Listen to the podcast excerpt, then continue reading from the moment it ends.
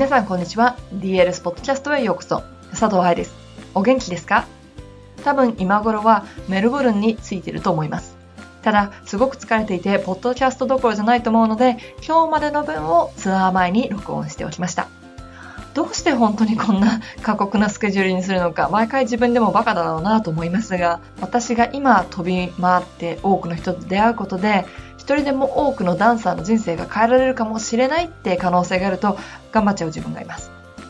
本来ならば日本で DLS セミナーを毎週行ったり継続して参加できるようなトレーニングなんかができるのが一番理想なんですけどね。こっちの生徒も面倒見なきゃいけないのでまだ飛び回ってる生活を送ります。さて長く続いたリハビリシリーズは今日でおしまいにしようと思ってます。お付き合いいただいてありがとうございました。リハビリについての記事はまだまだ DLS にたくさんあってやっぱりここが私のフォーカスなんだなって再確認しました。リハビリに行く前にどうにかしたいけれど、怪我したら人生終わりじゃないって、私として、そして正しく戻ってこれたら、前よりももっともっとバージョンアップした自分に出会うことができるって。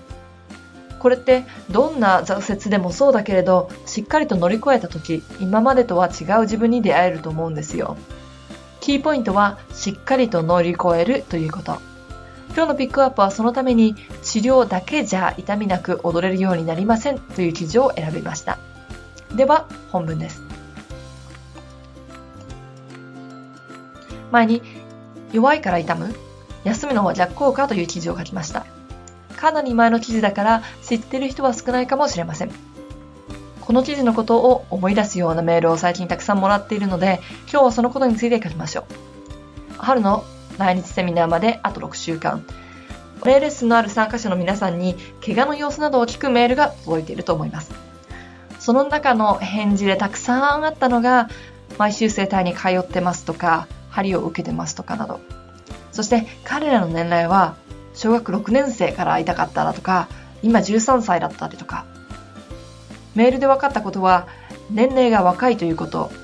そして若いんだけど慢性の痛みを抱えているということ、治療してもあんまり変わんないってこと。多分その後すぐには良くなるんだろうけどね、長い持ちしないってこと。書いていなかったけど考えられる点は、バレエを頑張って習ってる子たち。当たり前ね、バレエのセミナーに来るんだからさ。踊っている時には、踊っている時に痛い。つまり、普通の生活はある程度できる子たちなんでしょうね。バレエを踊ってるから、普通の生活が全然できないっていうような痛みじゃないと思われる。バレエマムさんも含め考えてほしいことがいくつかあります。バレエイコール痛いではないです。確かにね、バレエをはじめスポーツで体を使えばある程度の痛みがある時があります。ストレッチの痛みだったり、筋肉痛の痛みだったり、疲労が溜まってだるいとか痛いとか、年齢的に成長痛や運動で痛みが出る人がいるかもしれません。だけど、これらが週に4、5回2時間のレッスンを受けているだけで毎日起こることはありません。例えば、バレエ学校に入ったばっかりで体が慣れてないとか、毎日5時間踊り続けている生活を送ってるなんていう時はありますよ。プロになって毎日公演があるっていう時にも慢性の痛みがあることがありますよ。つまり、運動量がすごく多い場合、回復が間に合わないで出る痛みっていうのはありますよ。同じような振り付けを踊り続けるシーズンやバレエ学校の発表会前なんかで痛みがある場合は振り付けのおかげで同じエリアを何度も使うから痛くなるってことも考えられますよ。だけどさ、これは小学生がやってるわけないんですよ。成長期の体の回復が間に合わないくらいの練習量だったりとか、偏った体の使い方で痛みが出るっておかしくないですか？安全ではないですよね。踊りの量 VS 体の強さ。バレエが特殊だとか、若いスポーツ選手は頑張らなきゃいけないとかっていうのを置いておいて、とっても簡単に怪我を理解するためには、運動量 VS 体って考えてみてください。痛みが出るときって、やってる運動 VS 体で、体が負けてるときに痛みます。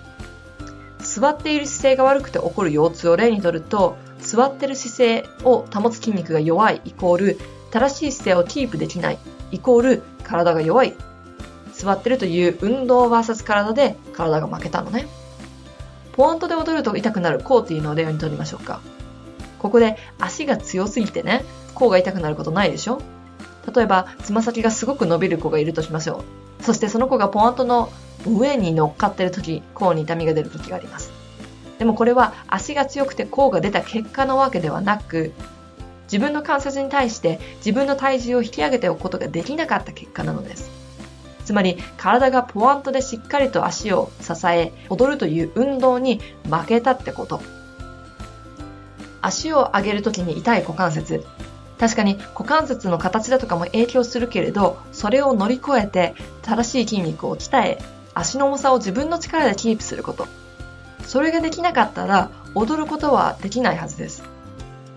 私はこういう体だからって言ってるのだったら一生踊れるようにはなりませんよ。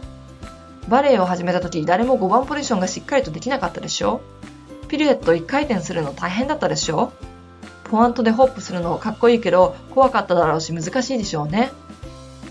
私はできませんで終わらせず、できるようにするにはどうしたらよかった？練習しませんでした？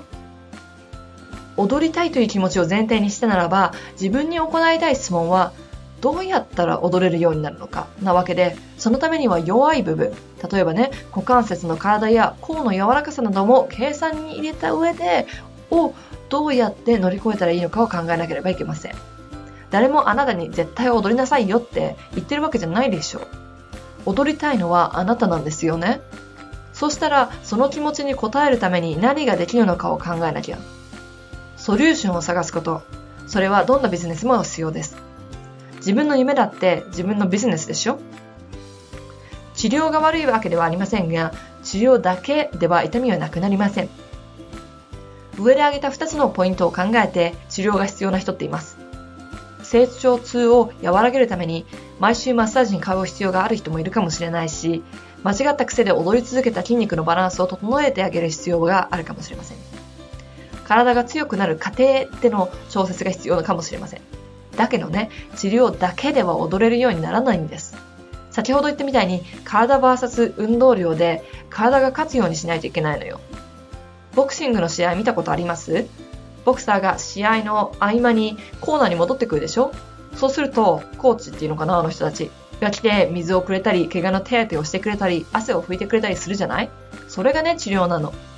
でもね、ステージに出る人は、ダンサーは一人なんです。つまり、自分の体が自分を支えてくれるようにならないと、舞台で使えないし踊れない。いくらいいコーチがついてても、リングに上がるのは自分だけなんだから。毎回つま先を伸ばすために痛む足首の後ろ側。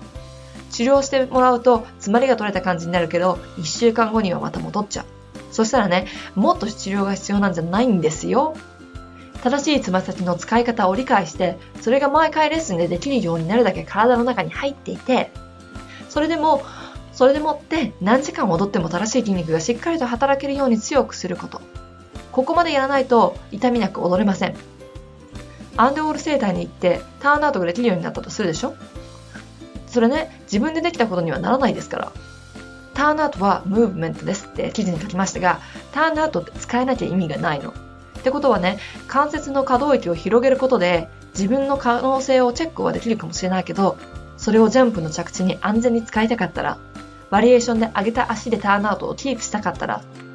自分で使うっていう練習をしなきゃいけなくって、それができなかったらいくら綺麗な一番ポジションができても踊り始めちゃったら消えちゃうよ。覚えておいてほしいこと。どうして痛みが出るのかを考えること。これにつきます。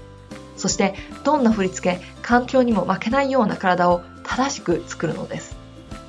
確かに怪我をしている時って藁にでもすがる思いで様々な先生を探すと思います。少し痛みがなくなったら今まで踊れなかった分っていきなりレッスンに戻ってきちゃうかもしれません。